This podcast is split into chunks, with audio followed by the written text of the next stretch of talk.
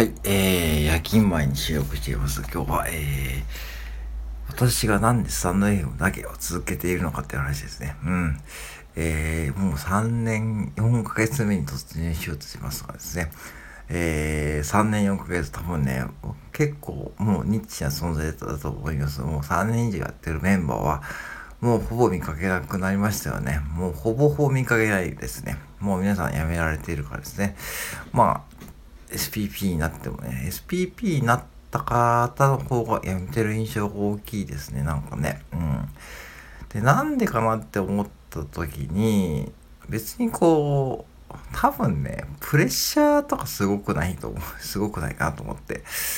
あとしかもね、台本とか作り込まなかった、そういうこう変なこう思い込み、うん、なんかしっかりとしたものを作って、しっかり配信しなきゃっていうですね、そういうこう変な思い込みがあってですね、なんか、ななんか、その何のためにこうやっているのかがわかんなくなると思うんですよね。うん。で、僕は何のために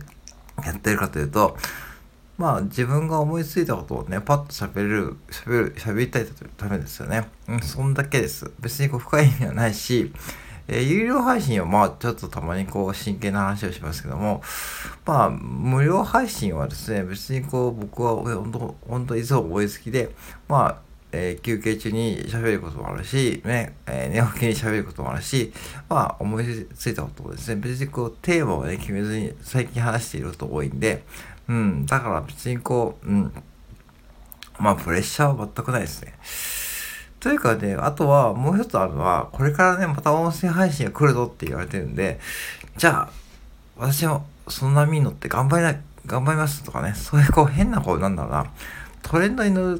りたいがためにこうですね、まあ、やってる方もいると思うんだけども、僕はそれあんまりお勧めしたいですね。なんかこう、要は自分にそこで相性が合ってなければですね、もうトレンドも減ったくりもないんですよね。うん。だから、その、なんだろうな、その周りがやってるからとかね、その、世間いっぱいにこうトレンドが来るから、要は自分じゃなくてですね、周りを判断基準にしたっていると、おそらくですね、何やっても続かないんですよ。うん。これはちょっと厳しい方かもしれないけども、うん。だってさ、そんな、あの、お母さんとかお父さんにさ、夏休みの宿題やれって言った時にさ、めちゃくちゃ家じゃなかったです。多分、今そんな時期だと思うんだけども、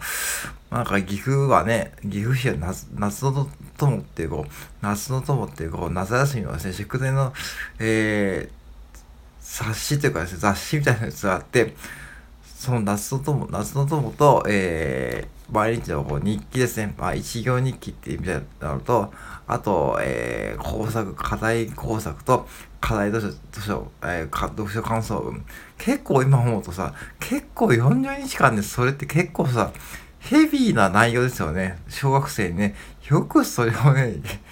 やってたなと思うけどもね。まあ結局このね、夏休み後半になると、大概こう、まあ工作と、夏休みの工作とね、残ってしまってですね、まあ結構ね、焦ったりもしてるんだけども、うん、やっぱしこう、そういう感覚になりますよね。なんかこうね、うん、なんかこう、うん。だから夏休みの宿題のやらされ感っていうのを思い出していただくと分かりやすいと思うんだけども、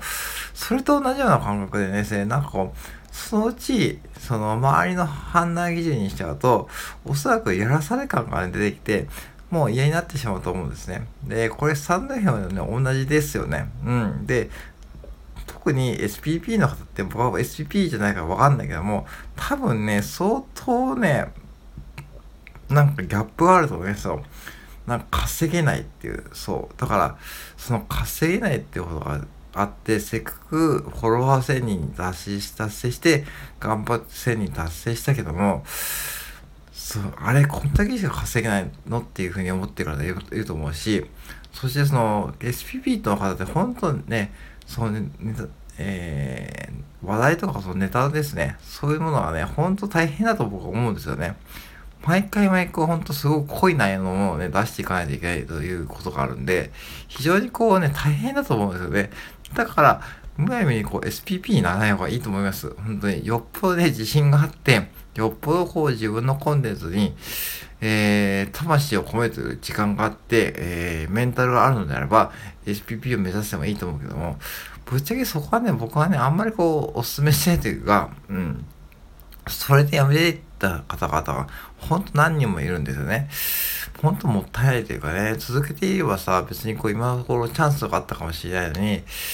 そうだったらですね、まあ、低空飛行で別にこう再生回数を消せずに、まあ、聞いてくれる方が聞いてくれればいいなという、こう、変な開き直りを持っていった方がですね、続けやすいと僕思いますよね。なんかこう、何でもそうだと思いますよ。結局続けていったもん勝ちだというか、そういうところありますからね。でも続けていくような、こう、さっきも言ったように、こう、やらされ感でやっていると絶対続かないんで、そこは自分で判断して、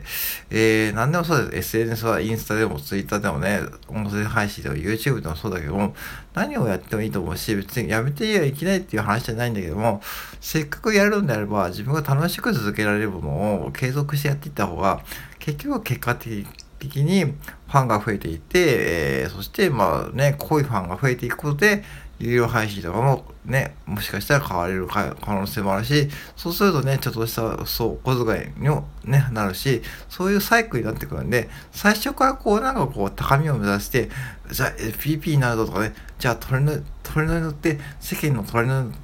それに乗ってえー、自分もね、頑張ってやるぞと、そういうのね、そういう意気込みはね、全くいらないと思うんで、